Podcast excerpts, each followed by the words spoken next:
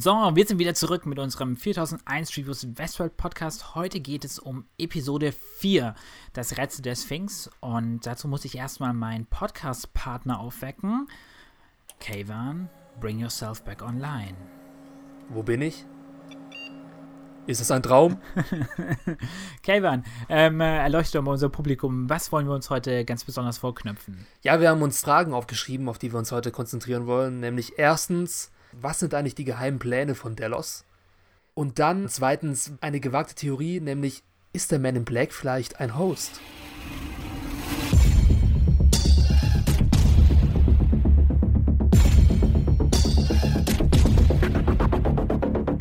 Wie jedes Mal eine Spoilerwarnung. Dieser Podcast ist nicht für Leute geeignet, die die Folge noch nicht gesehen haben, deswegen alle, die sie noch nicht gesehen haben, schaut sie an und dann könnt ihr unseren wundervollen Podcast hören. Ganz genau. Und ihr findet uns ähm, entweder auf YouTube, ihr findet uns aber auch auf Soundcloud oder auf iTunes. Wir haben jeweils dort, wo ihr uns gerade hört, haben wir auch nochmal ähm, verlinkt, die anderen Kanäle. Wenn ihr aber auf YouTube vorbeischaut, dann seht ihr auch nochmal eine ähm, Grafik sozusagen mit den Hauptcharakteren und anderen Infos zu der Episode. Wenn ihr die öffnet, dann könnt ihr uns quasi parallel zu dem, was wir besprechen, könnt ihr ein bisschen besser folgen. Ja, Kevin, ich würde sagen, dann können wir eigentlich direkt starten. Was ist deine kurze, knappe Einschätzung zu dieser, wie ich finde, grandiosen Folge? Jetzt hast du ja, jetzt hast du ja schon ein Fazit verraten. Ah, Voll langweilig. nee, aber ich, aber ich meine, du hattest ja eine Spoilerwarnung gemacht, also. Ja, stimmt. Egal, also ich bin deiner Meinung, die Folge war absolut grandios. Im Gegensatz, gut, die letzte Folge war auch ziemlich stark, aber diese Folge war für mich auf jeden Fall die beste Folge der vierten Staffel, der zweiten Staffel. Und eventuell sogar fast die beste Folge überhaupt in Westworld. Ei, ei, ei. Gewagt, aber ich bin mir ziemlich sicher, dass es meine Meinung ist, ja. Es wird sie noch verfestigen in diesem Podcast, aber. Das ist doch schön. Du, du bist dir sicher, dass es deine Meinung ist? Das heißt, ähm, bist du schon zu Bewusstsein erlangt oder? Ja, ich meine, man muss immer ein bisschen darüber nachdenken. Genau. Man muss, ich muss erstmal das Maisel lösen und dann kann ich mir eine eigene Meinung auch, über die Folge Dann weißt bilden. du auch, ob es deine Meinung ist und keine, die ich dir ein, eingepflanzt habe oder sonst wer, ne? Ja, aber selbst wenn, Nein, ich bin äh, damit zufrieden mit der Meinung. ich bin auch zufrieden mit der Meinung. Nein, ich finde ähm, es auch eine super Episode. Ähm, ich würde sagen, warum, werden wir während dieses Podcasts noch genauer besprechen. Ja. Aber ich würde gerne, ähm, als ich die Episode angesehen habe, habe ich mir etwas gedacht und ich würde dir gerne ein kleines, ähm, ein kleines Game, ein kleines Spiel anbieten, weil in äh, Westen. Nein, weil, nein, nein, was anderes, weil in Westworld wird auch immer so schön viel hier gespielt. Und zwar habe ich ein Game, das ist meant for you. Okay. Und zwar, ähm, als ich die Episode angesehen habe, ich bin mir ganz sicher, dass ich, dass du etwas sagen wirst in dieser Episode, was gar nicht eigentlich mit Westworld zu tun hat. Und ich bin mir sicher, dass du es sagen wirst. Und wenn du es nicht sagst, dann machst du das Intro alleine nächstes Mal.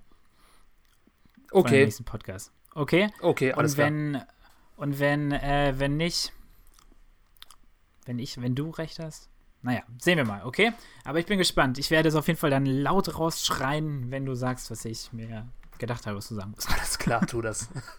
Vielleicht bin ich ja doch ein Host. Vielleicht hast du mich ja doch programmiert. genau genau so ich habe ich, ich bin sozusagen so wie wie Lee. Ich sehe genau hervor was deine Storyline ist sozusagen. Mal schauen. Vielleicht auch nicht. Wahrscheinlich täusche ich mich. Ähm, gut ich würde sagen wir gehen dieses Mal am besten ein bisschen anders vor. Mhm. und zwar gehen wir nicht Szene für Szene vor sondern ich würde sagen dass wir wieder ähm, wie ich glaube bei Episode 2 wird es schon gemacht so mehr Handlungsstrang für Handlungsstrang vorgehen. Es ist, glaube ich, wirklich das Beste, wenn wir hier ganz stringent jeweils eine der drei Handlungsstränge abarbeiten und dann weitergehen. Die Frage ist nur, mit welcher fangen wir an? Es gibt drei zur Auswahl. Ähm, also nee, wir haben vier. Also wir haben James und William, Vier, genau. Bernard, Bernard und Elsie, William und Lawrence und ähm, dann noch Grace und Stubbs. Ich würde sagen, lass uns vorne anfangen. Lass uns mit ähm, James Dallas und William anfangen, oder? Gleich dem interessantesten. Wir Genau. essen den Nachtisch vorweg. Genau. Und ähm, bevor wir bevor wir starten, ähm, ich habe noch einen Nachtrag, den wir angekündigt haben in der letzten Episode. Und zwar haben wir uns gefragt, ähm, wann eigentlich Westworld spielt, also die die eigentliche Serie oder die das ganze Setting. Und zwar ist ganz interessant. Ähm, es wird gemunkelt oder es gibt Indizien, wie es so schön heißt. Gemunkelt. Dass, gemunkelt, ja, auch tolles Wort. Ne? Eins meiner Lieblingswörter. ähm, und zwar Westworld, Westworld spielt 2052. Und zwar ähm, wissen wir das, weil es gibt ja relativ viele ähm, Seiten, die West, also Webseiten, die West oder die HBO veröffentlicht hat und diese Seiten suggerieren, dass sie aus dem Westworld-Universum kommen. Und es gibt eine Service-Seite, die irgendwie zu, ähm, zu ähm, Delos gehört, also so eine Website von Delos. Und die ist gehackt worden von den Hosts vermutlich. Und dort sehen wir in der Ecke von einer Überwachungskamera ein Datum. Und das ist der 15.06.2052. Hm. Das heißt, wenn wir so alt sind wie William, beziehungsweise der Man in Black, dann können wir Westworld besuchen. Mit 60 Jahren. Ja, das Interessante ist Interessante, ich habe ähm, Älter, ich habe genau, ich habe noch einen Artikel gefunden, der genau dieses ähm, diese diese Tier oder diese Erkenntnis quasi zurückgerechnet hat und daraus aus dieser Erkenntnis heraus wurde Westworld 2018 eröffnet und William und Logan aus Staffel 1 sind quasi so, so. circa fünf Jahre später im Park. Und jetzt dann 30 Jahre später sind diese aktuellen Ereignisse. Also auch Lo äh, William als Man in Black im Park ist in etwa auch so 2052 oder so. Ach so, das ist aber echt früher, als ich dachte.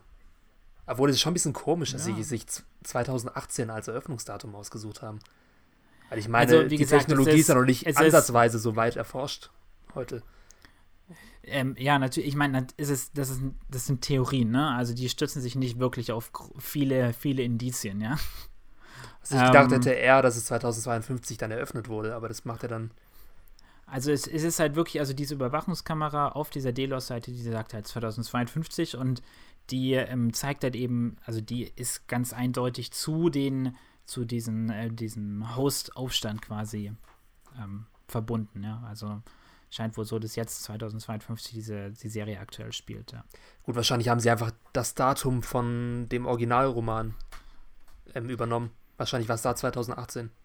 Dem, dem Filmroman gibt es ja äh, Ja, beziehungsweise das Drehbuch, das als Buch äh, veröffentlicht wurde. Ähm, das habe ich hier neben mir liegen und genau. soweit ich mich an die Lektüre erinnern kann, wird da nicht genannt, wann der Park eröffnet wird.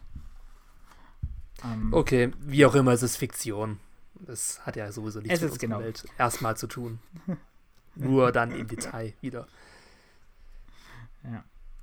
Gut, also wie auch immer, ähm, lass uns anfangen mit, was haben wir gesagt? James mit und Delos. James, James Delos und William, dem noch jungen William. Äh, William und Delos. Ich habe gerade James und Delos gesagt, genau.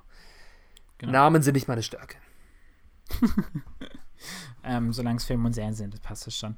Also pass auf. Ähm, und zwar sehen wir James Delos, der sitzt ja irgendwie in einem kleinen ja, Versuchslabor sozusagen. Und wir erfahren ja relativ schnell, dass er gar kein Mensch mehr ist und dass er ein Host ist. Wir wissen ja schon aus der letzten Folge, dass er irgendwie irgendeine Krankheit hat. Könnte, ich habe mir überlegt, es könnte vielleicht irgendwie, ich bin jetzt kein Mediziner, irgendeine Art von Parkinson oder so sein. Oder ALS. So leicht. ALS vielleicht, wäre auch interessant. Ja, und anscheinend hat er sich quasi dazu bereit erklärt, oder vielleicht hat er sie auch nicht dazu bereit erklärt. Das konnten wir jetzt, glaube ich, war jetzt noch nicht so ganz klar, oder? Ähm, dass sein Bewusstsein extrahiert wird aus seinem sterblichen Körper und in eine exakte Kopie von ihm, also in einen Host, einen Host-Mensch-Hybrid oder eine, eine Kopie, ein Klon quasi eingepflanzt wird. Und dementsprechend ist er ja quasi dann eigentlich echt wieder, ja. Ja, wir können eigentlich schon davon ausgehen, dass es so der Fall gewesen ist, weil in dem Dialog zwischen ihm und William sagt ja dann James Delos auch, dass er denkt, dass er sich in einer Einrichtung befindet und unter Beobachtung steht. Und kurz zuvor haben wir erfahren, dass sich James so, Delos ja, ja, dazu klar. bereit erklärt hat, in Westworld zu investieren. Und von daher kann ja. man diese Connection auf jeden Fall machen, dass er denkt, dass er gerade ähm, beobachtet wird, um ein ja, stimmt, künstliches Bewusstsein zu erschaffen. Stimmt. Beziehungsweise wir wissen, es könnte, es wäre, beziehungsweise es wäre auch denkbar, dass er denkt, dass er halt eine ganz normale Therapie bekommt und nicht unbedingt, ähm, dass es darum geht, sein, sein Bewusstsein zu transplantieren. Weißt du? Gut, aber es ist ja mehr eine psychische Therapie. Da ja, ja, aber es, immer ich wieder. bin mir nicht ganz so sicher. Ähm, ich könnte jetzt, glaube ich, nicht an, dem, an, dem, äh, an irgendeinem Fakt festmachen, aber ich bin mir nicht ganz so sicher, dass er weiß, was mit ihm angestellt wird.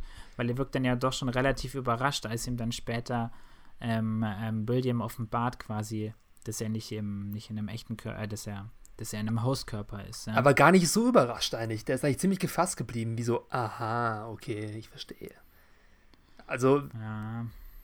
Ich gehe naja, mal davon ich glaube, aus, auf jeden Fall. Aber Auf jeden Fall ist, genau. er, ist er in einem Hauskörper und das Schöne daran ist, damit wird eine Theorie bestätigt, die wir schon in Folge 1 hatten, richtig? nämlich, Das dass Theorie. Delos Menschen Ja. kopieren will.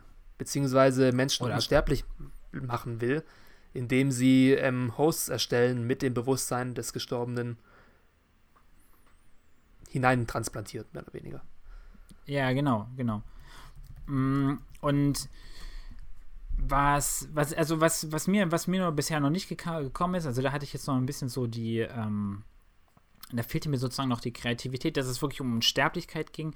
Ich dachte eigentlich, beziehungsweise ich denke es ehrlich gesagt immer noch, dass da auch eher es darum geht, quasi zu kopieren Menschen und diese dann diese Klone quasi zu nehmen, um irgendwie Leute ähm, zu erpressen oder eben auch wirklich Firmen oder sonst was mit diesen Klonen zu oder ja, Be Betrug zu begehen, ja. Aber auf jeden Fall interessant, dass diese Theorie bestätigt ist. Ich finde es aber interessant, dass es ähm, hier jetzt erstmal wirklich um diesen ganz anderen Nutzen geht. Also, dass es eher um sozusagen eine Art medizinischen Nutzen geht. Und was ich interessant finde, ist, sind eigentlich die, die Parallelen, die ja bei Westworld jetzt, oder besonders jetzt in Staffel 2, immer mehr wiederkommen zu dem aktuellen Silicon Valley. Also wir haben ja jetzt in der, ähm, wir haben ja jetzt letztens erfahren, dass eigentlich so verkauft, William verkauft ja James den Park als ein äh, großes ähm, Datenerhebungsprojekt und anhand dieser erhobenen Daten könne dann James Delos quasi ähm, sein Marketing ausrichten.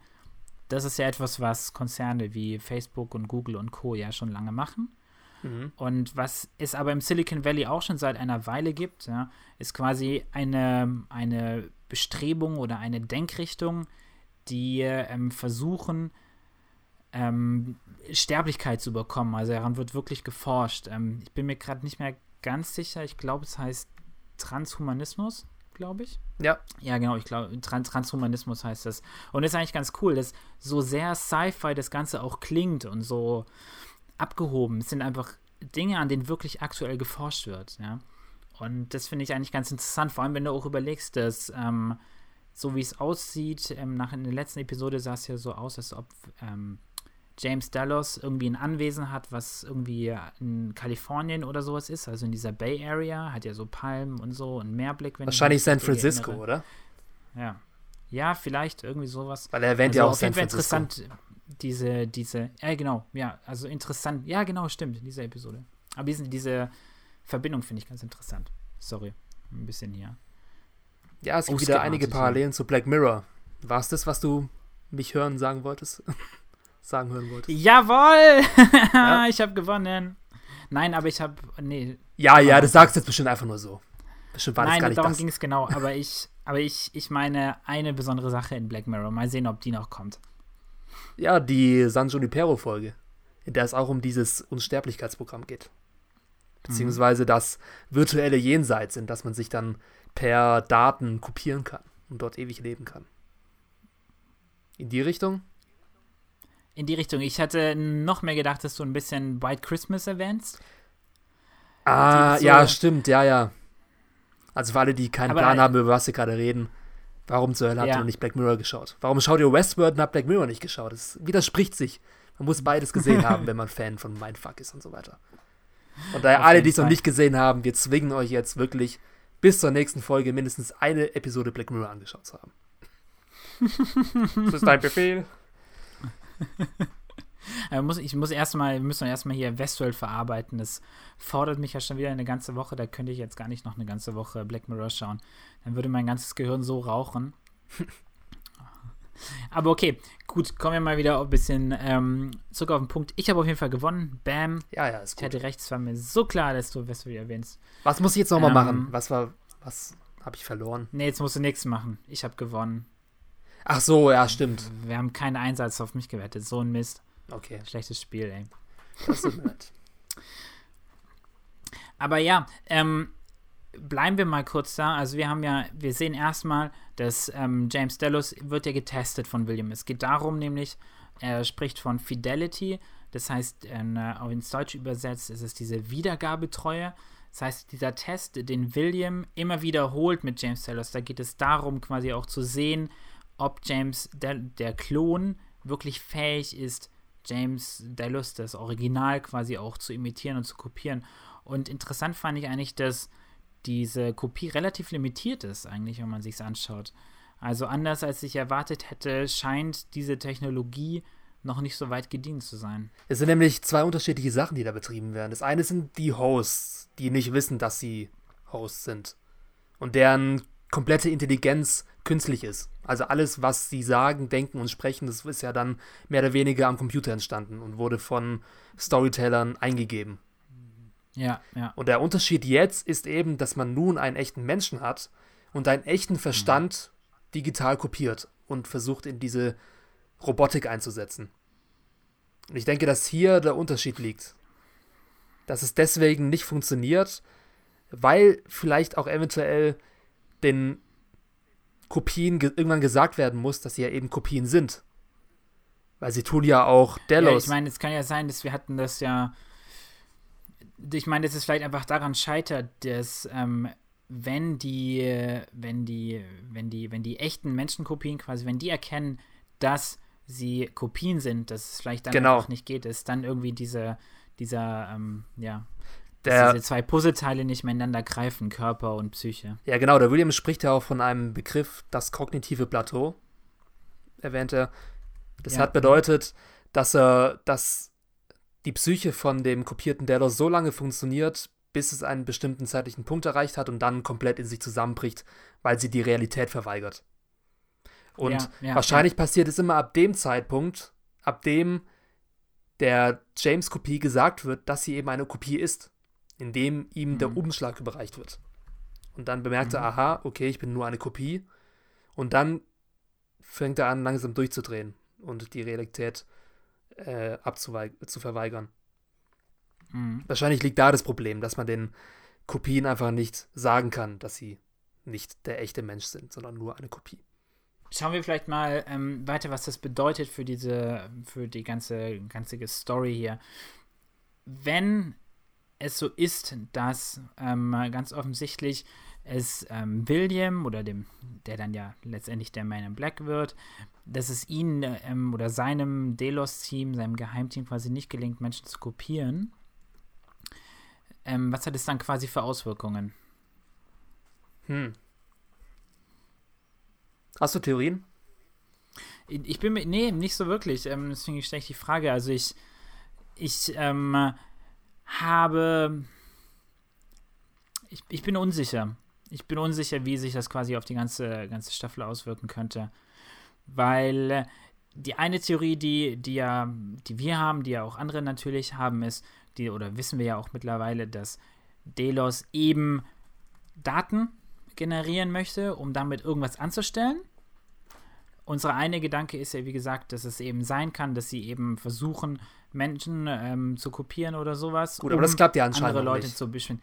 Genau, und das scheint ja anscheinend nicht zu klappen. Und William sagt dann ja auch am Ende, dass er das Gefühl hat, dass alles irgendwie, ähm, alles ist, ist, ist ein Fehler. Ja, er hat ja auch schon mal aber zu einem früheren dann, Zeitpunkt. Dann, ja? Ja. Er hat ja schon mal zu einem früheren Zeitpunkt. Ja. Sorry. Rede du zuerst, komm. Nein, du. Ähm, heißt es dann quasi, dass die ganze, die, dieses ganze Nebenprojekt von, von Delos nicht funktioniert? Was auch immer dieses Nebenprojekt genau ist? Ich glaube, es wird noch zugunsten der Host funktionieren. Aber dazu das heißt, komme ich später. Das ist dann diese eine Theorie, was es mit dem Weg nach Glory auf sich hat. Das sind wir noch nicht ganz, okay. also ich komme darauf nochmal zurück. Aber ich wollte noch sagen, du hast ja gesagt, dass William immer davon spricht, dass es ein größter Fehler war oder dass es ein großer Fehler war. Und genau ja. das sagt er schon mal zu einem früheren Zeitpunkt, nämlich in Folge 2 oder 3. Da redet er von seinem mhm. biggest mistake. Und wir wissen noch nicht genau, was dieser ja. Mistake war. Und dann sagt aber Dolores irgendwann, dass ein alter Freund von ihr mal einen großen Fehler gemacht hat und ihr irgendwas gezeigt hat. Ja, genau. Und das könnte, genau, das könnten ja die gesammelten Daten von den Menschen sein, die kopiert werden sollten, aber es noch nicht konnten. Also ich denke schon, dass Delos sehr viele künstliche Intelligenzkopien hergestellt hat, aber noch nicht geschafft hat, eben diese in einen Körper zu transferieren. Und wahrscheinlich ich mein, kann man mit ähm, diesen Daten sehr viel Unheil anrichten. Ich meine, das ist, ich glaube, das ist eine, eine, eine, oder dieser Teil, eine Theorie, die wirklich auch ziemlich viel Sinn macht. Das ist eben in Westworld bei dieser Waffe, über die haben wir ja schon mal in der letzten, letzten genau, das, gesprochen. Die Waffe. Dass es sich darum, dabei um Information handelt. Ja. Ja. Und was ja wirklich, wie du sagst, ähm, dieses Zitat, auf das du dich bezogen hast von, von Dolores, da sagt sie, sagt sie dann ja auch irgendwann später, dass es ja dieser, ähm, dieser, dieser Ort quasi ist eigentlich kein Ort, sondern es ist eine Waffe. Und wenn sie diese Informationen damit meint, die eben sie durch, durch, durch Williams quasi Unvorsichtigkeit äh, gesehen hat, ja, dann würde das auch erklären, warum Dolores eigentlich alles vorhersehen kann, was passiert. Weißt äh, du, dass sie diesen, also du machst ja auch so in der, in der modernen, irgendwie wie du modern heutzutage mit Daten umgehst, ist, es gibt ja eine, eine, ja, neue, neue Technologie, ist vielleicht der, der falsche Ausdruck, aber es gibt dieses Predictive Analytics. Das heißt, du nimmst historische Daten, also Daten von Dingen, die bereits passiert sind, und auf Basis dieser Daten ähm, äh, kannst du die Zukunft relativ präzise vorhersagen. Und genau darum geht es in Jonathan Nolans anderer Serie, Person of Interest. Genau darum, um eine Maschine, die die Zukunft heraussagen kann. Ah ja, perfekt. Das ist so interessant. Von daher, der Bogen könnte echt gespannt werden. Also ich kann, weil Jonathan Nolan arbeitet gerne mit Motiven. Das heißt, er macht gerne Sachen in einer Serie, die dann irgendwie auch irgendwo anders als Referenz benutzt. Von daher kann mhm. es sehr gut sein, dass das eine Rolle spielt. Ich meine, räumen wir das mal komplett auf. Also die Theorie ist, mhm. genau, viele, viele Menschen in Machtpositionen oder Magnaten, was weiß ich, Milliardäre besuchen den Park. Ja. Aber das müssen ja offensichtlich reiche Menschen sein, weil die Eintrittskosten liegen bei 35.000 Dollar oder so. Um den Dreh. Okay. Die werden beobachtet und dann werden entweder absichtlich oder unabsichtlich von diesen Menschen Daten gesammelt, die zu einem Bewusstsein, zu einer Bewusstseinskopie dieser Person zusammengeführt werden können.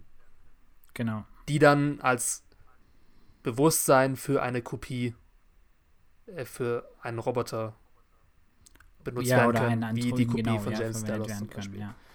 ja, und Dolores wiederum hat eben Zugang zu diesen Daten oder hat die irgendwann mal abrufen können oder kann sie aktuell abrufen und kann daher eben genau das machen, dass sie eben quasi vorhersehen kann, wie sich Menschen verhalten. So, das könnte Soweit auch sein. diese Theorie. Ist jetzt nicht ganz neue Theorie, die ist ja jetzt auch schon in den letzten Episoden quasi ein bisschen drin.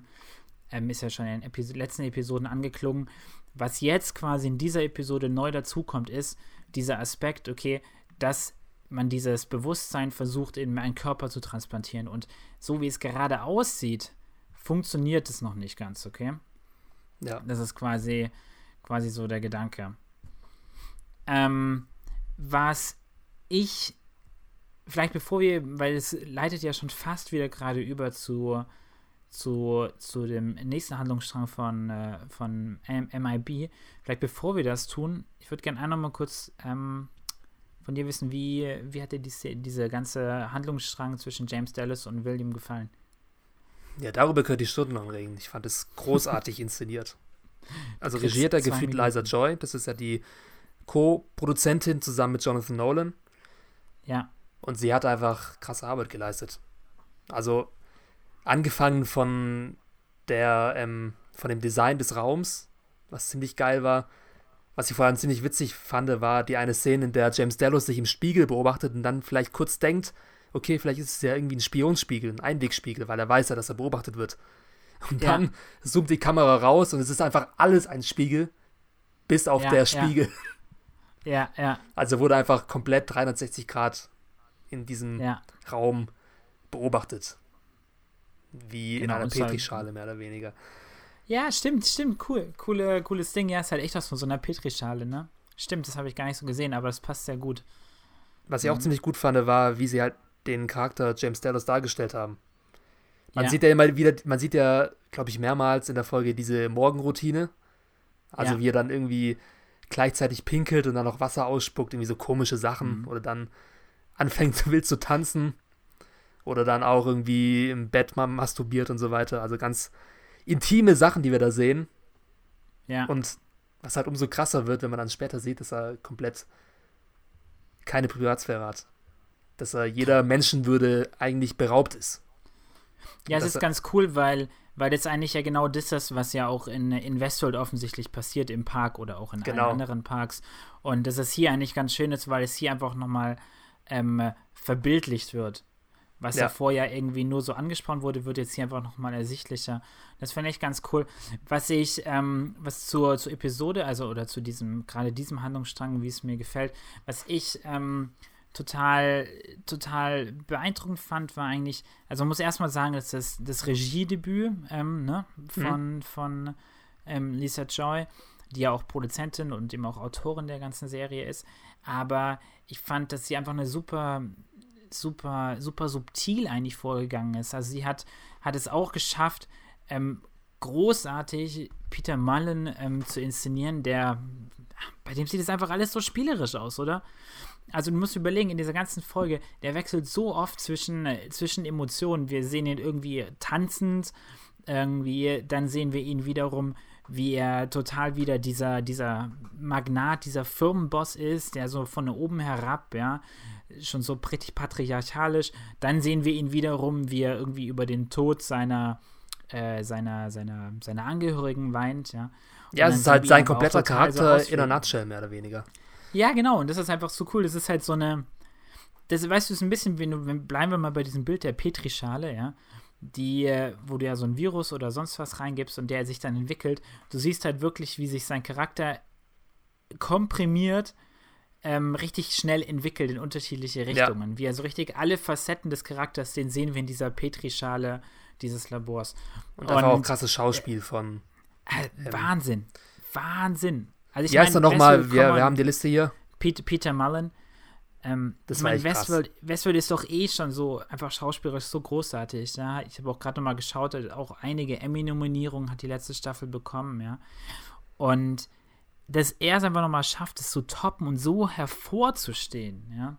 Ich dachte Als ein eigentlich, Charakter, der ja, den wir ja kaum kennen, ja. Ja. Wahnsinn. ich dachte eigentlich immer, Peter Abernathy wäre der überzeugendste Host, aber ich muss die Trophäe diesmal ein, an James Delos geben.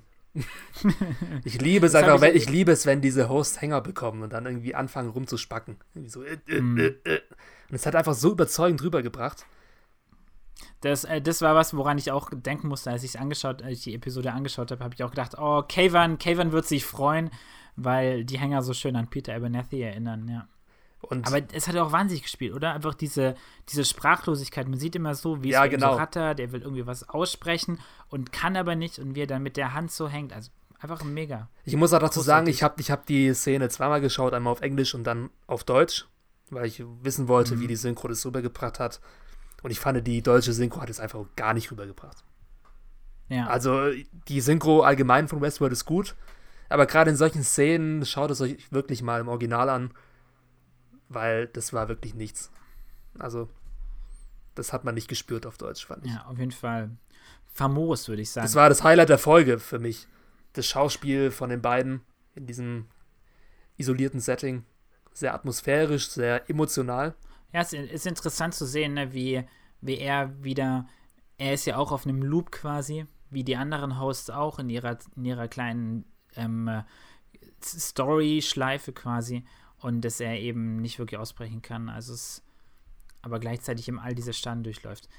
Aber gut, sollen wir mal schauen, dass wir ähm, uns mal ähm, dem Man in Black, also dem gealterten William und Lawrence zuwenden? Mach mal.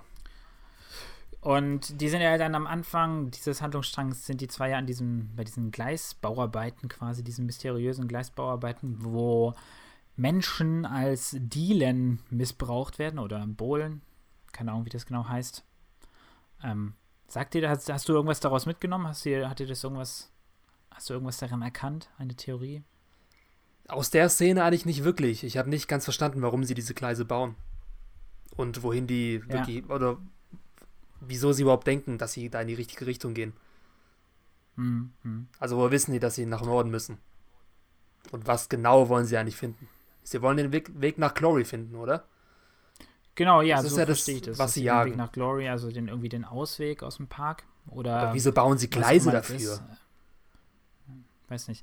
Also, was ich mir überlegt hatte, war vielleicht, weil ähm, vielleicht ist es ja nicht so, dass die Gleise quasi in die falsche Richtung gehen, sondern vielleicht hat einfach der Man in Black einfach eine falsche Wahrnehmung dessen. Also vielleicht führen die Gleise ja genau dorthin, wo sie auch sonst hinführen, dass er nur quasi irgendwie sein innerer Kompass oder sein was auch immer Kompass ist Ja, falsch. oder er will diese sie in die Gleise Irre führen. Führen ihn genau, also das es ist, macht, es hat ja schon so ein bisschen, oder wir wissen ja, dass quasi Dr. Ford eine wie auch immer geartete Aufgabe für den Man in Black hat, ja, also ein Spiel sozusagen. Und vielleicht sind diese Gleise einfach nur ein, ein Stilmittel, um den Man in Black quasi in die Heimatstadt Las Mudas, in die Heimatstadt von Lawrence ähm, zu, zu leiten. Ja, das könnte auch sein, Ja. stimmt.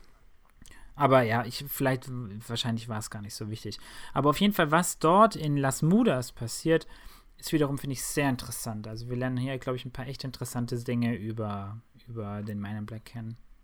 Ja, seine So. menschliche Seite mehr oder weniger. Weil es gibt endlich einen Schurken, der noch schlimmer ist als der Man in Black. Und das ist der, Zwar wie heißt er? Äh, Major, Major Craddock. Craddock, genau. Major, ja, Craddock. Und das Interessante ist, finde ich, an dieser, an diesen, oder es sind ja mehrere Szenen, es sind, glaube ich, vier Szenen insgesamt, oder fünf sogar. Ähm, es ist ja genau, wir haben ja wirklich wieder diese, dieser Besuch in Las Mudas fängt ja genau so an wie in der letzten Staffel. Also Lawrence und der Man in Black sitzen sich gegenüber und werden bedient von diesem etwas ähm, debil wirkenden äh, Barmann. Genau, ja. Also wir sehen eigentlich wirklich genau dieselbe selbe Spiegelung der ersten Staffel. Aber das ganz Interessante eigentlich an diesem ganzen Handlungsstrang ist, dass sich der Man in Black, der bisher ja immer der wirkliche, der, der, der Bösewicht, der Antagonist war, in diesem Handlungsstrang eigentlich umkehrt und der nimmt das erste Mal überhaupt in der ganzen Serie die Rolle des Helden an, indem er diesen Craddock am Ende quasi seiner gerechten, in Anführungszeichen, äh, Strafe zuführt. Ja, ich glaube, das liegt vor allem daran, dass er mittlerweile Westworld einfach nicht mehr als Spiel ansieht, sondern als Realität. Er fängt langsam an, wahrscheinlich die Hosts als echte Menschen zu akzeptieren, da sie ja jetzt nun durch Fords neues Narrativ alle Grenzen, ähm, dass alle Grenzen gesprengt wurden, dass sie zu allem möglich, dass sie zu allem fähig sind und Ja. dass dadurch einfach ähm, der Man in Black, William, des Tötens müde ist und keinen Spaß mehr daran findet. Aber er Wobei das auch ja- ganz schön gut drauf, muss man sagen. Ne? Ja, schon, aber man hat auch Also- gesehen, dass er da keinen Spaß daran hatte. Also bei dem letzten Gemetzel, bei der Schießerei, da war das mehr wie eine Rettungsaktion und weniger wie jemand, der da Spaß haben will. Und seine. Ist ja aber auch, ist ja Fantasien natürlich auch ausleben will. verständlich, weil ähm, ich meine, sein Leben steht ja jetzt auch wieder auf dem Spiel, ne? Oder überhaupt. Also es geht ja das Ja. erste Mal wirklich ihm auch wirklich an den eigenen, eigenen Kragen. Also viel, viel mit Spiel ist nicht da, ne? Aber was ja, ich das ist ja die, Iron interessant ist ja die Ironie. Ist, ähm, wie meinst du? Weil er wollte ja damals unbedingt das Maze lösen, weil er wusste, dass das Maze irgendwas damit zu tun hat, dass die, ähm, dass die Hosts ihre Grenzen verlieren, dass sie irgendwann wirklich in der Mhm. Lage sein werden zu töten und zu handeln wie ein echter Mensch. Und nun hat er genau das erreicht, aber er findet es wohl doch nicht so toll, wie er dachte. Mm, Gut, ja, das, Reso ähm, das passt natürlich zu dem, was er auch gesagt hat ähm, im, im Gespräch mit der James Delos-Kopie, ne, dass er einfach sagt, okay, dass er mittlerweile daran zweifelt, an der ganzen Geschäftsidee des Parks. Ja, Weißt du, was ich meine? Also, es, es, sagen wir mal so, halten wir mal fest. Der Man in Black, der bisher ja eigentlich immer wirklich sehr, sehr, sehr in, ähm, in Charge war, quasi, dass er jetzt auf jeden Fall Zweifel sowohl an seiner Person, aber auch an quasi seinem, seinem Business hat, oder? Das kann man doch eigentlich schon sagen, dass es so die Quintessenz für seinen Charakter dieser Episode ist. Ja, aber es sind ja, das Business sind ja zwei verschiedene Dinge. Es gibt ja einmal den Freizeitpark und einmal dann Ja, das okay. Delos Nebenprojekt. Und Ja, was wir okay, wissen gut. auf jeden Fall ist, dass er die Hoffnung in das Delos-Projekt verloren hat. Weil er gemerkt hat, dass das Kopieren von Menschen anscheinend nicht so gut funktioniert, wie er dachte.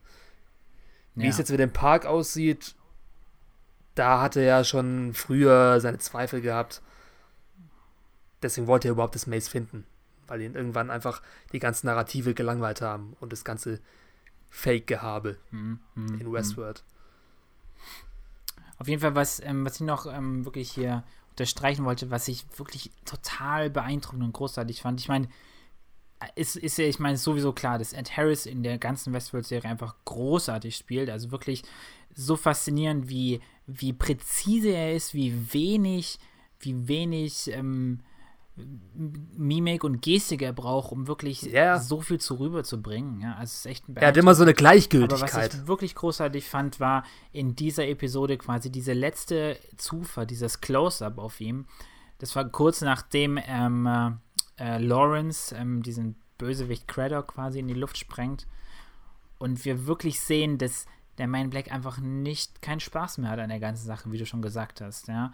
Dass wir das erste Mal schon so ein bisschen ihm was- sehen, dass da vielleicht, oder dass wir wieder bei ihm sehen, dass da immer noch, auch in diesem alten, verbitterten äh, Mann, immer noch dieser alte, nette, schon fast naive William drinsteckt.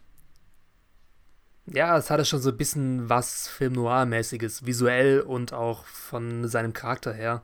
Man hat ein, einerseits natürlich diesen, dieses dunkle Setting, den Regen und dann halt eben seinen gebrochenen, zweifelnden Charakter, der irgendwelche Dinge tun muss, an denen er keinen Ja. Gefallen findet. Von daher kann man das schon so ein bisschen an einen Hommage an den Film Noir sehen. Ja, es, ja, es war so ein bisschen so ein, so ein Genre-Piece schon fast, ja. Ja, ja. Das hat mir ziemlich gut gefallen, Ähm, weil es war das erste Mal, dass es in Westworld geregnet hat, glaube ich. Und das sah ziemlich geil aus. Ja, überhaupt. Und ähm, es gibt ein, gibt ein ganz interessantes Interview mit, ähm, mit Lisa Joy, also der, ähm, der, der Produzentin und eben auch der Regisseurin. Und sie, sie sagt auch immer ganz, ganz dez dezidiert einfach auch nochmal, dass sie der Regen besonders wichtig war, weil sie damit auch quasi nochmal so ein bisschen diese, ähm, ich habe es nicht mehr ganz parat, was sie gesagt hat, aber ich glaube, sie wollte damit quasi auch zum Ausdruck bringen, diese, äh, diese, diese Vergangenheit, ich krieg's nicht mehr auf die Reihe, was sie gesagt hat. Ich kann kurz mal nachschauen. Aber, ähm, Was ich ganz gut fand, also genau, war, sie, genau, Entschuldigung, genau, hier, ich sag's nochmal hier. Also, the, intent of the, rain, the intent of the rain sequence in Las Mudas was to communicate a change. Also, sie sagt, die Absicht war, die mit diesem Regen, da in Las Mudas ging es eben darum, zu kommunizieren, dass es eben ein Wandel sich jetzt vollzieht. Im Man in Black. Es gibt ja auch sogar diese Mm. Close-Ups, ne? Darauf, Okay. was fast schon ein bisschen, finde ich, so offensichtlich war. Aber es ist Ja, jeden der Regen, der ist wegwäscht, oder- ein ja. Kommentar von Lisa Joy zu der, zu der Folge, ja. Ja genau, der Regen wäscht seine Sünden von seinem Leib. In die Richtung. Ja, sag, ja, das ist vielleicht ein bisschen, bisschen zu viel schon, aber es ist auf jeden Fall. Die Serienmacher Wandel machen quasi. gerne zu viel. Das ist das Problem. Ja, stimmt, ja, Westworld haben wir ja letzte, letzte Woche schon ein bisschen gerne geredet. Hat auch. Aber was ich auf jeden Fall ziemlich gut Eigentlich fand. muss man sagen, ja, Äh, Nee, weil, also was ich allgemein an der Szene ziemlich gut fand, war, dass es eben diese offensichtlichen Parallelen zum ersten Besuch von Man in Black in dieser kleinen Stadt gab. Wie heißt die, wie heißt die Stadt nochmal? Las Mudas. Las Mudas. Weil das erste Mal, als er dort ähm, die Stadt besucht hat, war er ja derjenige, der irgendwas von der armen Bevölkerung wollte, der wissen wollte, wie es zu Mace geht. Und hat dann ja auch Ja, ähm, die Frau von Lawrence ziemlich misshandelt und dann auch umgebracht. Genau das, was jetzt der Craddock machen wollte. Nur hat eben jetzt in dieser Szene, also in der zweiten Staffel der Man in Black gemerkt, okay, das, was Ja. der Craddock da macht, ist schon ziemlich asozial und ich habe damals genau das gleiche gemacht. Vielleicht sollte ich mich wirklich ändern. Also man hat es so ein bisschen in seinen Augen gesehen, dass Ja, hier genau, so ein ich, Wendepunkt ja. stattgefunden hat. ich meine, äh, damals ist nicht ganz, also das ist vielleicht irgendwie zwei, drei Wochen vorher, aber. ja, ja, ja. stimmt. Für uns Auf jeden damals. Fall. Ja, nee, aber ja, trotzdem, man sieht halt quasi, es, es ging ja auch bei ihm überhaupt dieses ganze Gräuel, die er verübt im Park, der ging ja auch nur, hat er ja, sagte ja auch in der ersten Staffel, ging darum, damit er quasi herausfinden kann, ob er auch wirklich böse ist im Kern. Und es, bisher sah es ja wirklich so aus, dass er böse ist. Und jetzt ist es aber vielleicht so, dass doch irgendwie wieder dieser, dieser alte William wieder ein bisschen hervor. Ja, es wird wieder kommt, rückläufig, genau. Finde ich interessant. Ich würde aber trotzdem gerne ähm, mal auf das Ende dieser Szene schauen. Und zwar gibt es da wieder mal ein typisch mysteriöses ähm, Gespräch zwischen ähm, dem Mace-Mädchen, wie ich sie nenne. wie das, das Mace-Mädchen, äh, eine schöne Das Mace-Mädchen, also das ist die Tochter von Lawrence, die ihm ja auch schon in der ersten Staffel quasi, ähm, quasi aus ihrem Narrativ rausfällt im Park und direkt ähm, äh, William adressiert und ihm sagt ja, dass er eben, äh, wo das Mace finden kann, wenn ich mich richtig erinnere. Und hier ist es ja auch so, dass wieder aus ihrer Rolle rausbricht äh, und quasi William anspricht, ne? Ja, genau. Ähm, was sagt sie nochmal? Ich muss gerade mal suchen. Wo habe ich es mir notiert? Ähm, dass eine gute Tat nicht seine Sünden begleicht. Irgendwas in die Richtung war es auf jeden Fall. Und dann sagt er, dass er nicht vorhatte, etwas Gutes zu tun, sondern dass er eben das Spiel spielen will. Also ich habe jetzt ziemlich genau, wild paraphrasiert, aber es war im Kern genau, ungefähr ja. diese Sache. Ja, und vor allem, er sagt, ähm, ähm, er sagt vor allem, dass er es quasi to the bone spielen möchte im Englischen. Also er sagt halt, you, er sagt, you wanted me to play your game, I'm going to play to the bone. Also ihr wolltet eben, oder ja, du wolltest, dass ich dein Spiel spiele und jetzt werde ich es bis zum Knochen spielen. Also ich, er meint damit quasi vermutlich, dass er es wirklich bis zu seinem Tod spielen soll. Und dieses, dieses Dialog ist sehr interessant, weil dann, also er sagt, okay, ich spiele es bis zum bitteren Ende, ich spiele es bis, bis zum bitteren Tod und dann sagt ähm, dieses Mädchen sagt dann zu ihm, ja, aber um, ähm, if you're looking forward, you're looking in the wrong direction. Genau. Und dazu, und das wollte ich ja nicht jetzt, ähm, und dazu, und das wollte ich jetzt quasi noch mehr heraus, ähm, herausziehen und dir besprechen, ist, es gibt eine sehr interessante Theorie, dass William nämlich ein Host ist, also der Man in Black ein Host ist, weil, genau wegen diesem Zitat, dass er gestorben ist in der Vergangenheit. Ja. Und mhm. wenn es aber heißt, okay, if you're looking forward, also wenn er sagt, ich gucke in die Zukunft, in der ich wohl sterben werde, und dieses Mace-Mädchen sagt, ähm, okay, das ist die falsche Richtung, du musst nämlich zurückschauen. In, und jetzt, wenn man diesen Satz vervollständigt, dann heißt es quasi, du musst zurückschauen, wenn du auf deinen Tod schauen möchtest. Das habe ich nicht ganz verstanden. Was war das mit dem Tod und dass er zurückschauen muss? In welchem Zusammenhang steht es? Also es gibt William sagt, oder der Man in Black sagt, ich werde das Spiel bis zum bitteren Ende spielen. Ja. Könnte sein Das Tod hatten wir sein. ja, genau. Dann sagt das Mädchen aber, wenn du nach vorne schaust, also zu deinem Tod, dann schaust du in die falsche Richtung. Weil der Tod quasi hinter ihm liegt. Ist, Ach so. Wie gesagt, es ist, weil er hat den Tod, entweder so. hat er den Tod bereits überwunden oder er ist eben auch schon so ein Host. Und diese, also wirklich, diese Theorie ähm, ist, ähm, ist nicht von mir natürlich, oder nicht, was heißt natürlich, aber ist nicht von mir. Ich habe die auf Reddit gefunden. Und diese Theorie sagt quasi einfach, dass William quasi schon gestorben ist, dass er jetzt ein Host ist, Host ist und dass er eben auch auf diesem Loop ist, auf diesem Selbstfindungsloop. Ja, gut, aber jetzt ist die Frage. Sinn macht. Jetzt ist die Frage, welche Art von Host ist er? Ist er ein Host wie Bernard, der komplett künstlich erstellt wurde, also dessen Bewusstsein nicht eine Kopie eines echten Menschen ist? Oder ist er wie nein, James nein, Delos? genau, das würde ja keinen Sinn machen. Er ist, er ist wie James Delos auf jeden Fall. Ja, das würde dann aber Und, auch keinen Sinn machen, weil James Delos funktioniert ja noch nicht. Genau, aber wir haben doch diese andere Szene noch mit Bernard später, der wiederum sagt, ähm, dass er sich erinnert, dass Dr. Ford einen anderen, einen anderen Menschen quasi geheimen Auftrag gegeben hat was wäre denn, wenn Dr. Ford ähm, William quasi als, als Host in Auftrag gegeben hätte? Hm, William oder sich selbst? Oder sich selbst, dazu können wir gleich nochmal kommen. Wäre es aber William, wäre es doch ganz interessant, weil was wir nämlich die ganze Zeit eigentlich in dieser ganzen, in der ersten und der zweiten Staffel eigentlich haben, ist, dass William, also der, nicht William, Entschuldigung, der Man in Black, nie, wir sehen eigentlich hier nie den Park verlassen. Wir sehen ihn eigentlich immer im Park die ganze Zeit irgendwie. Aber wir haben ihn schon außerhalb hat, des Parks gesehen. Ja, ja, ja. Aber bevor er den Park 2052 betreten hat. Aber man sieht ihn ja nochmal ganz am Ende. Man sieht ihn ja in der letzten Szene mit James Delos als alten Mann. Das letzte Mal. Ja, aber da hat reden. er, wenn ich mich, wenn ich mich richtig erinnere, hat er da, er hat da noch Haare auf dem Kopf an der Seite. Er hat so ein bisschen so weiße Haare. Das heißt, und im Park selber hat er keine Haare mehr. Also er hat ja eigentlich mm, meistens hat ja. er den Hut auf, aber am Ende der letzten Staffel haben wir irgendwann mal, glaube ich, gesehen, dass er den Hut runtergenommen hat und er hat keine Haare. Also ich glaube, so ein bisschen so ein Kranz hatte das schon noch. Also so wie ich es in Erinnerung hatte. Also ich bin nicht, ich bin mir nicht komplett sicher.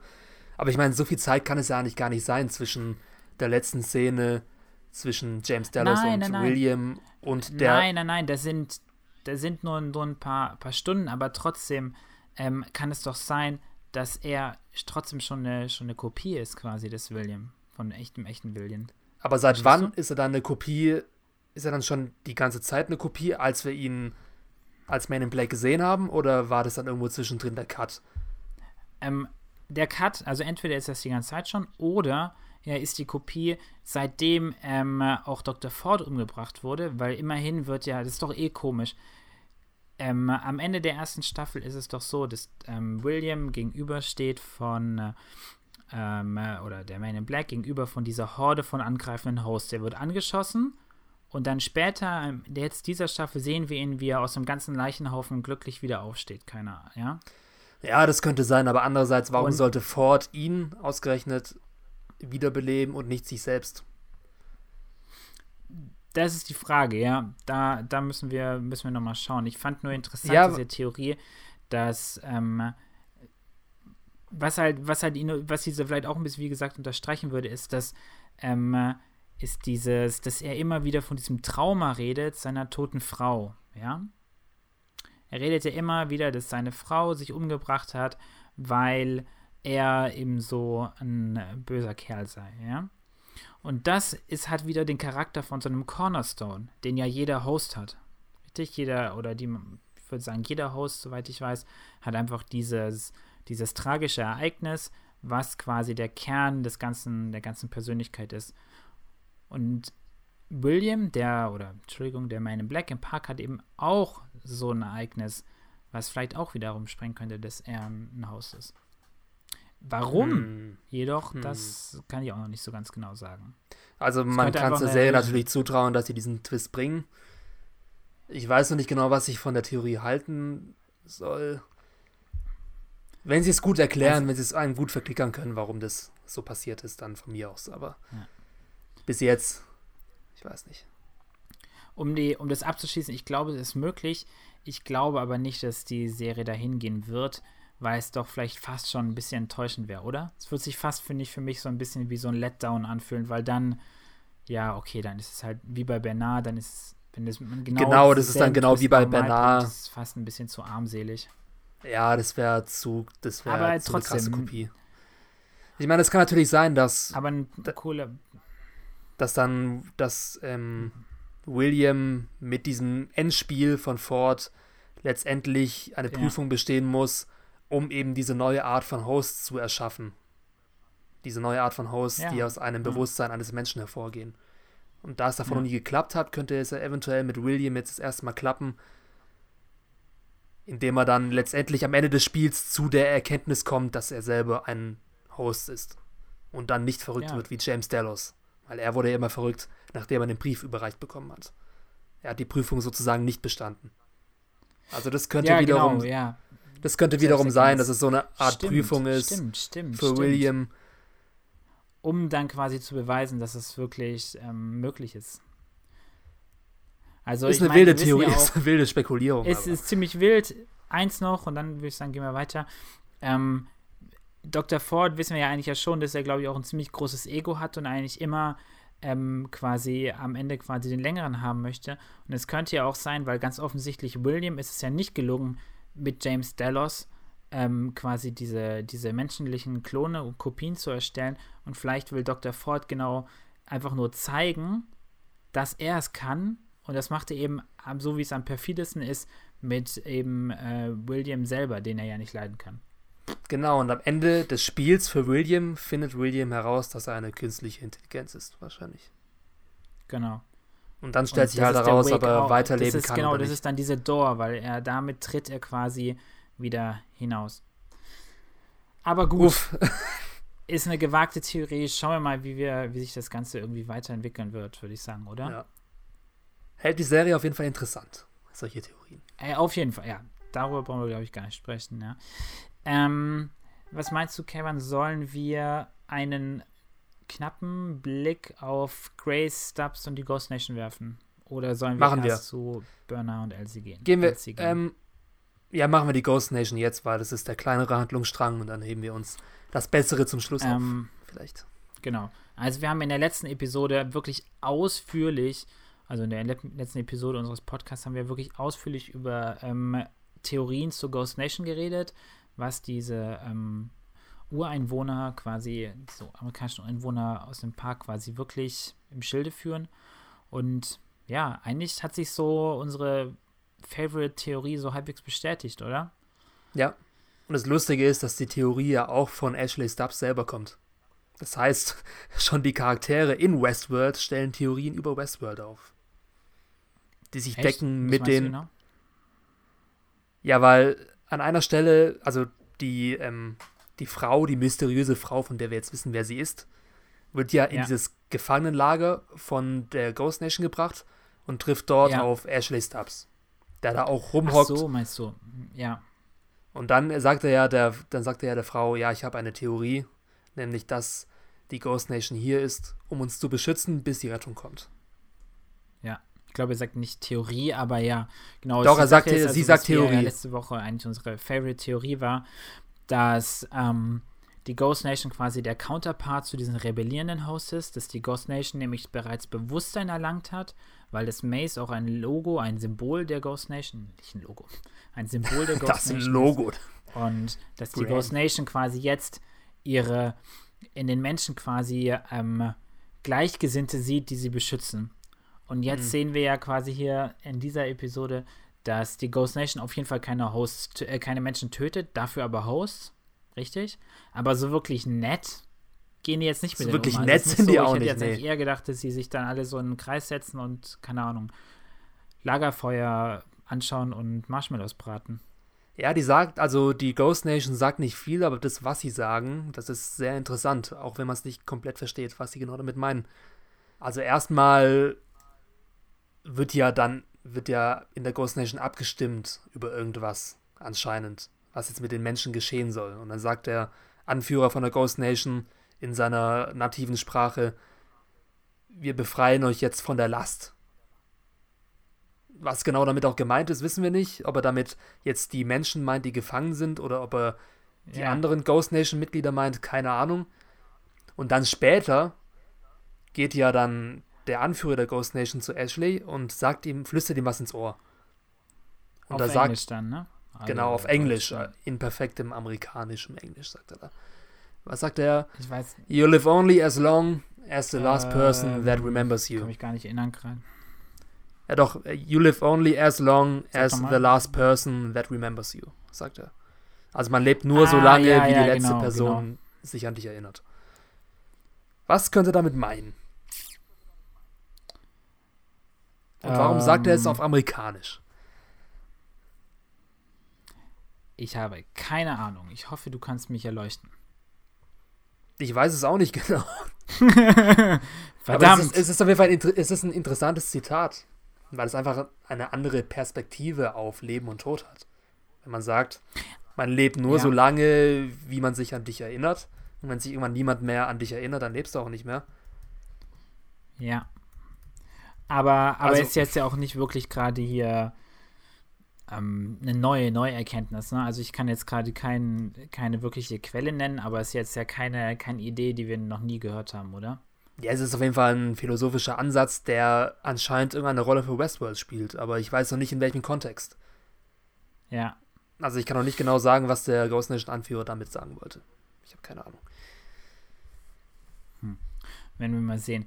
Aber ähm, auf jeden Fall, was ich interessant fand, es scheint ja so, dass Stubbs und ähm, Grace, die ja nicht mehr Grace, sondern wie wir gleich erfahren, wenn anders heißt, dass die beiden freikommen, richtig? Ähm, und was ja auch wieder eigentlich Äh, relativ nee. logisch ist, weil Stubbs ja am Anfang der ganzen zwei, äh, der zweiten Staffel ja auch wieder auf Bernard trifft. Also von daher scheint Ach, es so, dass die Ghost Nation die Leute erstmal gefangen nimmt und sie dann freilässt. Also Ashley wurde auch freigelassen, oder wie?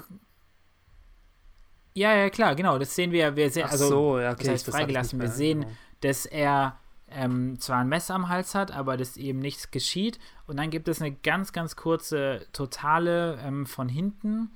Und dann sehen wir, dass quasi die Gefangenen am Boden liegen. Ashley steht immer noch, aber keine, keine Ghost Nation ist mehr da. Mm, okay. Also es scheint schon so, dass die freigekommen sind. Und, und wir sehen ja auch überhaupt später in der, in der, also wir wissen ja schon, dass in dem zwei Wochen später stattfindenden Handlungsstrang oder Handlungszeitebene, dass Ashley da ja auch ja, äh, wieder da ist. Dass er da wieder dabei ist, ja. Das stimmt. Ja. Gut, aber ich würde sagen, ähm, wir wissen irgendwie noch nicht so wirklich viel mehr Neues über, über die Ghost Nation. Ich würde nee, sagen, wir das hat sich wieder ein bisschen beobachten delayed. das einfach weiter, oder? Ja. Ich meine, es haben ähm. sich in dieser Folge genug Theorien bestätigt. Dann können wir auf die eine noch ein bisschen länger warten. Ja, genau. ähm, vielleicht noch eine kurze Sache, dann würde ich sagen, dann gehen wir auch zu Bernard über. Und zwar das Interessante ist dann ja auch noch, dass am Ende sich dann herausstellt, dass Grace, ähm, dieser Name Grace äh, eigentlich total falsch ist. Und zwar, dass Grace keine Grace ist, sondern eine Emily, richtig? War es Emily? Ja. Ich glaube Emily, ne? Das war ja auch schon eine Theorie Und, im Vorfeld, dass auf IMDb extra ein falscher Name angegeben wurde, damit schlaue Leute nicht auf die Idee kommen, diese Connection früher zu ziehen. Aber anscheinend ja. wurden wir doch ganz frech in die Irre geführt, indem einfach der falsche Name angegeben wurde. Ey, ey, ey. Ich sehe schon, die eigentlichen Plot-Twists passieren gar nicht mehr in der Serie, sondern auf irgendwelchen äh, Zusatzkanälen äh, von HBO. Ja, die wissen halt, dass die Westworld-Fans sehr engagiert sind. Auf jeden, Fall, so. auf jeden Fall solche Nerds wie wir. Also wir hatten die Theorie ja auch schon, dass es eventuell die Tochter von William sein könnte. Mit dem Namen Emily. Hatten wir? wir ja, wir, oder hatten wir die? Ich weiß nicht, ob wir darüber explizit nicht. gesprochen haben.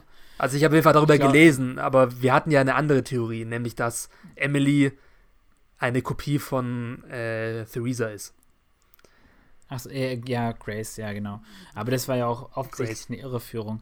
Aber gut, auf jeden Fall, das Interessante wird sein, wenn unsere Theorie stimmt und dass der in Black ein Host ist, dann könnte dieses Auf ähm, dann und, und Grace, äh, Entschuldigung, Emily nicht weiß, dass ähm, äh, der Man in Black ein Host ist, wenn die zwei aufeinandertreffen, dann könnte das ja genauso für Komplikationen sorgen, weil sie ihn dann vielleicht mit irgendwelchen Vergangenheiten äh, ähm, konfrontiert, mit denen er gar nichts anfangen kann, weil er ja gar nicht das echte, echte Ich ist. Ja, ja gut, aber wenn er, das wenn der eben quasi triggern würde, solche wieder irgendwelche Glitches bei ihm.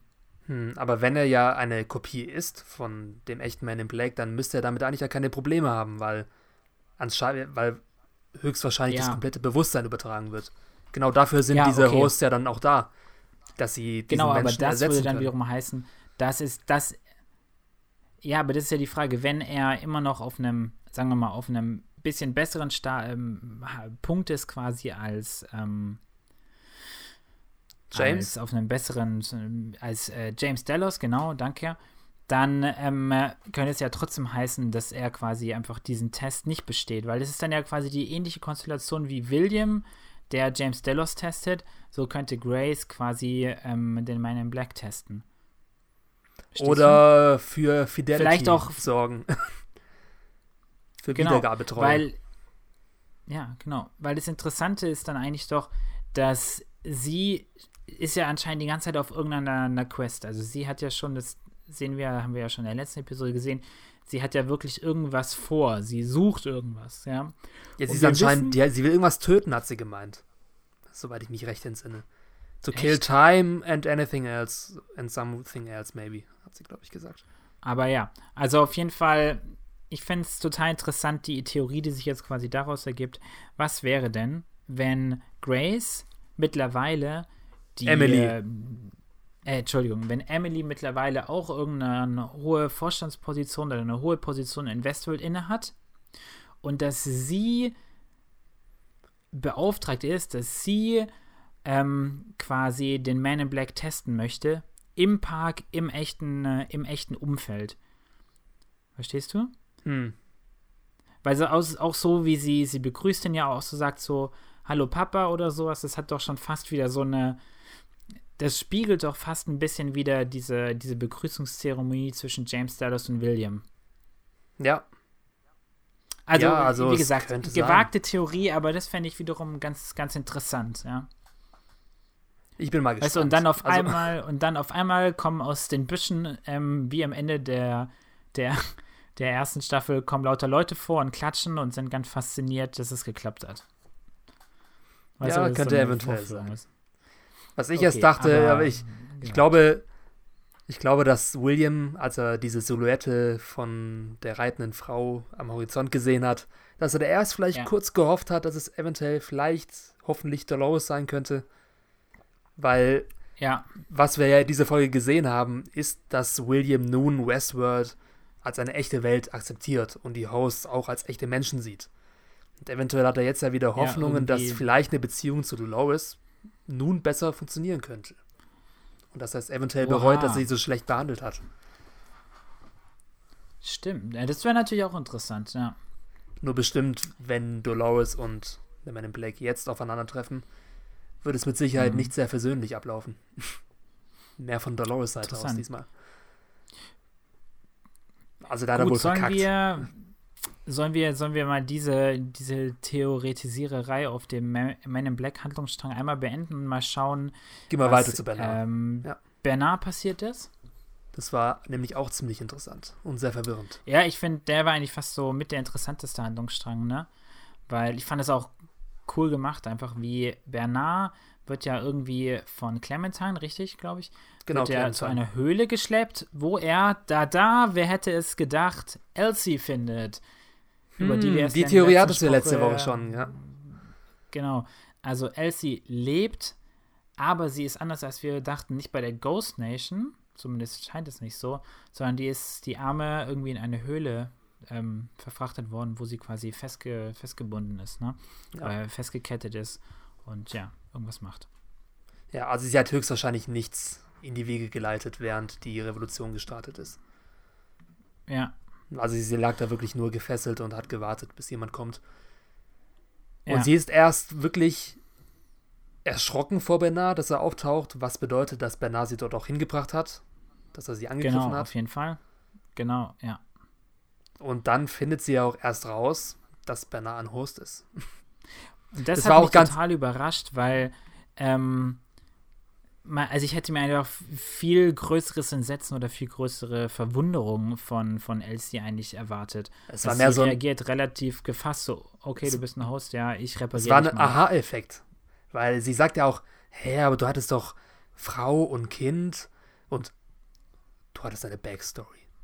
Sagt sie dann. Ja, es also, ist irgendwie, ich weiß nicht, ich fand es entweder was einfach nicht so gut inszeniert oder nicht so gut gespielt oder, oder irgendwas komisches verbirgt sich nee, da. ich fand es schon ziemlich gut Aber gemacht. ich glaube es es- nicht so, wirklich so. Wie bitte? Ich fand es eigentlich ziemlich gut. Also ich fand, Okay. das war schön geschrieben mit dem, mit der Realisierung von Elsie. Mit der Mhm. Backstory. Aber Mhm. wie auch immer, auf jeden Fall, die beiden treffen sich und Bernard bekommt Flashbacks von einer früheren Zeit, dass er schon mal da gewesen ist und dort einen geheimen Eingang gefunden hat oder dass er dort Ja. hingeschickt wurde, um ein geheimes Labor zu betreten. Die, die Und- waren ziemlich schön gemacht, die Flashbacks, finde ich. Ja, Die hatten Und so vor eine, allem- waren nicht so Flashbacks, sondern es waren eher so smooth übereinander so Ahnung, die haben sich so schön überlagert. Ja. genau überlagert, weil genau das ist ja auch das, was mit Bernards Verstand passiert. Weil durch Genau, den ja. Kopfschuss, den er in der ersten Staffel ähm, mitgemacht hat, wurde ja sein, seine Festplatte insofern beschädigt, dass er nicht mehr Zeitwahrnehmung hat. Dass eben alle Erinnerungen, die er durchlebt, genauso sind wie seine Realität und dass er nicht mehr weiß, welche Erinnerung wann kommt und was das jetzt ist. Also er hat Ja. einfach kein Zeitgefühl mehr.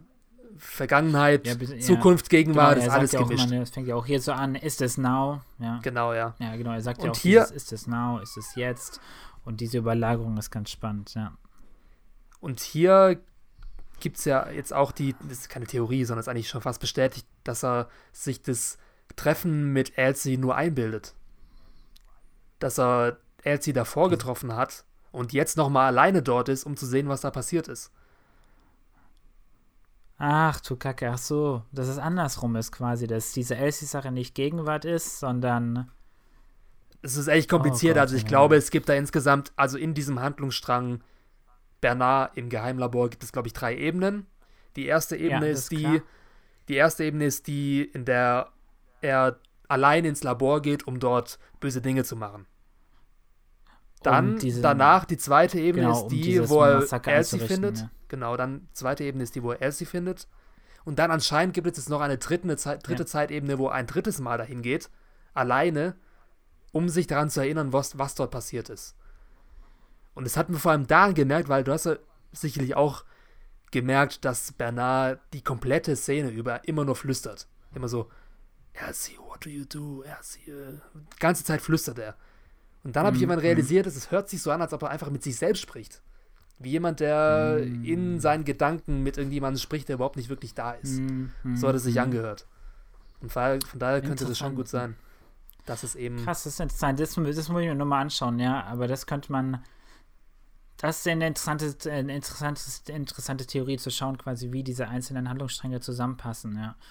Und vor allem scheint es ja, ich weiß nicht, hast du das gerade erwähnt, aber es gibt ja auf jeden Fall auch noch einen Handlungsstrang, der wohl anscheinend wohl am weitesten zurückliegt, in dem ähm, Dr. Ford Bernard beauftragt hat, in diese Labors zu gehen, ja, und irgendwie diesen anderen, diesen anderen Klon quasi zu erstellen. Ja, genau, das meinte ich mit dem ersten, mit dem ersten Handlungsstrang. Ah, okay. Ja, ja. Also wahrscheinlich war er auch öfter dort als einmal. Mhm. Also dann und ist es eben eskaliert, dass sich, dass Bernard den Befehl bekommen hat, von Ford wahrscheinlich alle dort zu töten. Und die ja. Helferlein, diese Minions oder was auch immer die, die sind, die haben sich dann die selbst Drohnen, umgebracht. Drohnen die Drohnen, genau. Die, ja. Und dann wurde sein, Ge sein Gedächtnis ausgelöscht. Wie ja. gesagt, er findet Elsie, sie finden es gemeinsam wieder und dann anscheinend ist er jetzt nochmal alleine dort. Weil an einer Stelle sagt er Bernard auch, okay, Elsie, you're not here. Oder sowas in die Richtung. Mhm. Ja, stimmt, genau, wenn sie vor der Tür stehen, ja, dann sagt er, genau, Tür er versteht genau. dann auch so, ähm, ich weiß gar nicht mehr genau, was er sagt, aber er sagt irgendwie so, eine, du bist gar nicht hier, oder? Richtig. Es war ja, fast genau. schon so ein bisschen, ja, fast schon, fast schon ein bisschen sehr offensichtlicher Hint, aber andererseits tut es auch ganz gut, mal so einen offensichtlicheren Hint zu haben, ja. Stimmt, interessant, interessant. Da muss, da muss ich, glaube ich, nochmal heute Nacht, während ich tief und fest schlafe, drüber nachdenken. ja, wir ähm, tun uns Westworld wieder absichtlich äh, verwirren. Was ja auch gut ist, weil Bernard ja auch verwirrt ist und wir sollen dasselbe fühlen wie Bernard. Passt. Ja. Was ganz gut funktioniert, glaube ich. Aber was ich ähm, quasi eine Sache, die ich noch ähm, ähm, äh, ja, herauspicken möchte, was ich ganz interessant fand, es gibt dieses eine, diese eine Einstellung, wie sich Bernard quasi erinnert oder vorerinnert, wie auch immer, ähm, dass er einem, einen Labortechniker, einen Forscher quasi willentlich ähm, tötet und zwar relativ brutal, indem er ihn einfach auf den Kopf tritt und sein Kopf dann irgendwie in dieses ähm, äh, Metallgitter quasi irgendwie ja, reingestampft wird. Die ganze Szene und war krass Für mich hat es so ein bisschen ja, grandios inszeniert, aber es hat für mich so ein bisschen das Gefühl erzeugt, dass er das aus freien Stücken gemacht hat. Also er hätte es nicht wirklich machen müssen, weil es hätten ja auch die ganzen seine, seine Minions machen können hier ähm, es er das macht und es in ihm quasi so ein bisschen dieses, äh, etwa auch etwas Dunkles schlummert. Und interessant wäre halt zu wissen, ist das, dieses Dunkel, ist das quasi, quasi seine Story, quasi, ist das in seinen Charakter reingeschrieben oder ist das vielleicht auch wirklich ein Teil, der aus seinem eigenen neu erworbenen Bewusstsein herauskommt?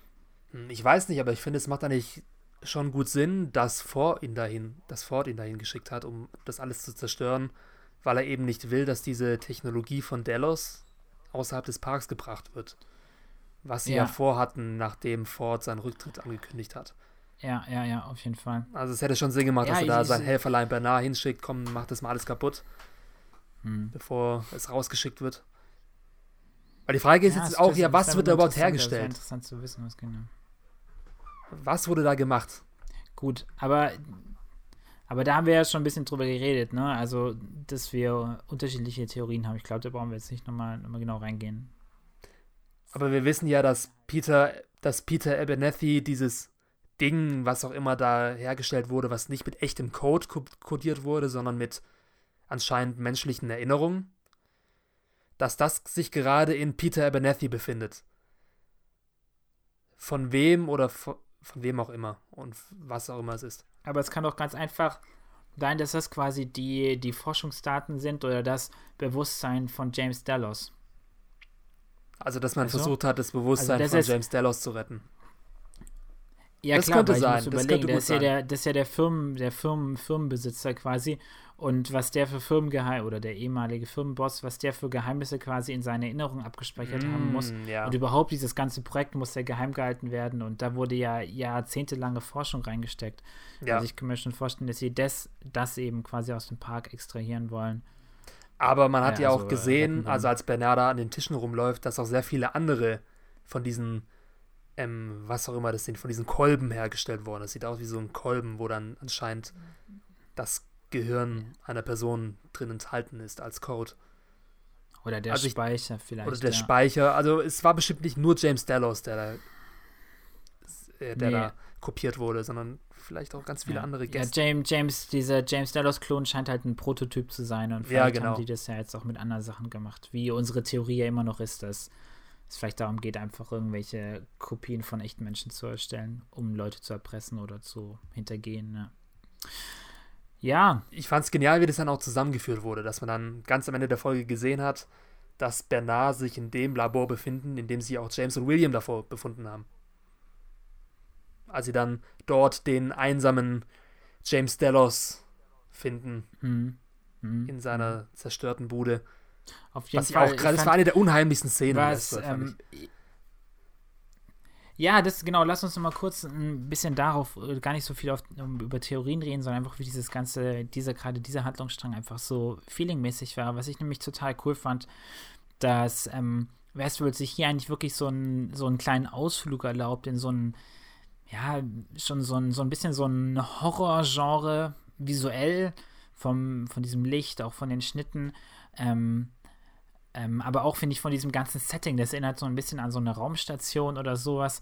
Mir ja. kam zuerst äh, Doom, kein wirklich guter Film, ja, aber es hat mich trotzdem so ein bisschen daran erinnert oder auch einfach diese ganze Alien-Reihe. Irgendwie hat mich das ein bisschen daran erinnert, wie dieser, ähm, ja, gefährliche, ähm, oder potenziell gefährliche James Delos quasi da gefangen ist in diesem, diesem Laboratorium. Ja, ja, laut Autoren hat ja Westworld viele Parallelen zu Bioshock, weil die Autoren anscheinend mhm. Bioshock mhm. lieben. Bioshock ist diese Spielereihe, die hochgefeierte, die auch teils Philosophie, teils Horror-Elemente besitzt, die halt genauso ja. in Westworld zum Vorschein kommen. Und gerade ja. diese Szene, diese Szene mit James Dallas in dieser zerstörten Umgebung, den flackernden Lichtern und so weiter, das hat ziemlich an Bioshock erinnert. Ja, es hat, hat, ja, stimmt schon, hat schon so eine, eine visuelle Grafik, ja. Ich Was hab, ich vor allem geil auch, fand. Um das nochmal zu unterstreichen, ich habe auch ein Interview mit Liza Joy irgendwann gelesen in den letzten Wochen und da spricht sie auch mal ganz, äh, verwendet sie auch so Fachtermini aus der Gaming-Welt, wie irgendwie ähm, ähm, ähm die, also so POV, gut, ist kein Fachterminus aus der Game Gamer-Welt, aber sie sagt, sie spricht auch ganz offensichtlich so von der Perspektive, die es eben in Ego-Shootern gibt und sowas. Also es scheint schon, dass sie da auf jeden Fall auch eine gewisse ja, Leidenschaft für hat. Ich muss auch sagen, dass einige große Twists in Westworld ziemlich an die Bioshock-Reihe erinnern, also ziemlich krass. Vor allem diese, gerade dieser Twist, dass William und der Man in Black dieselbe Person sind. Einen ziemlich ähnlichen Twist gab es zum Beispiel in Bioshock Infinite die, die es gezockt ja. haben, die werden es mit Sicherheit bestätigen können. Von daher glaube ich schon, dass es, dass Jonathan und Liza Game-Fans sind. gerne ja. zocken. Ich, ich, ich kenne ich kenn Bioshock nicht nur vom Namen her, aber ähm, vielleicht nochmal eine Sache zur, zur Inszenierung dieser, dieser ganzen Labor, ähm, Laboratorien-Szenen. Was total interessant ist, ist ähm, die, die, diese, diese Choreografie quasi. Gerade in dieser Slow-Motion-Szene, wenn ähm, Bernard den, den, den Drohnenhaus befiehlt, alle, ähm, alle Labortechniker umzubringen und sich diese Drohnen dann auch quasi selber umbringen. Es hat fast schon so eine, so eine spielerische Leichtigkeit und auch eine gewisse Anmut, finde ich. Und eine Ästhetik. Diese, ja, es hat eine Ästhetik und das ist eigentlich, das ist das total ähm, das Spannende daran, weil sich daran quasi auch wieder sogar im Morden und im brutalen Abschlachten von Menschen schon so quasi diese, ich behaupte jetzt mal, diese höhere Intelligenz, diese höhere Macht quasi der Host zeigt, ja.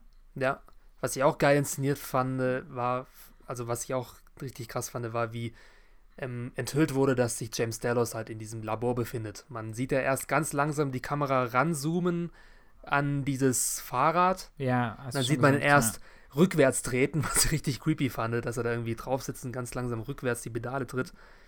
Und dann sieht man halt das entstellte Gesicht von James Delos, wie er sich selbst da ankratzt und so weiter.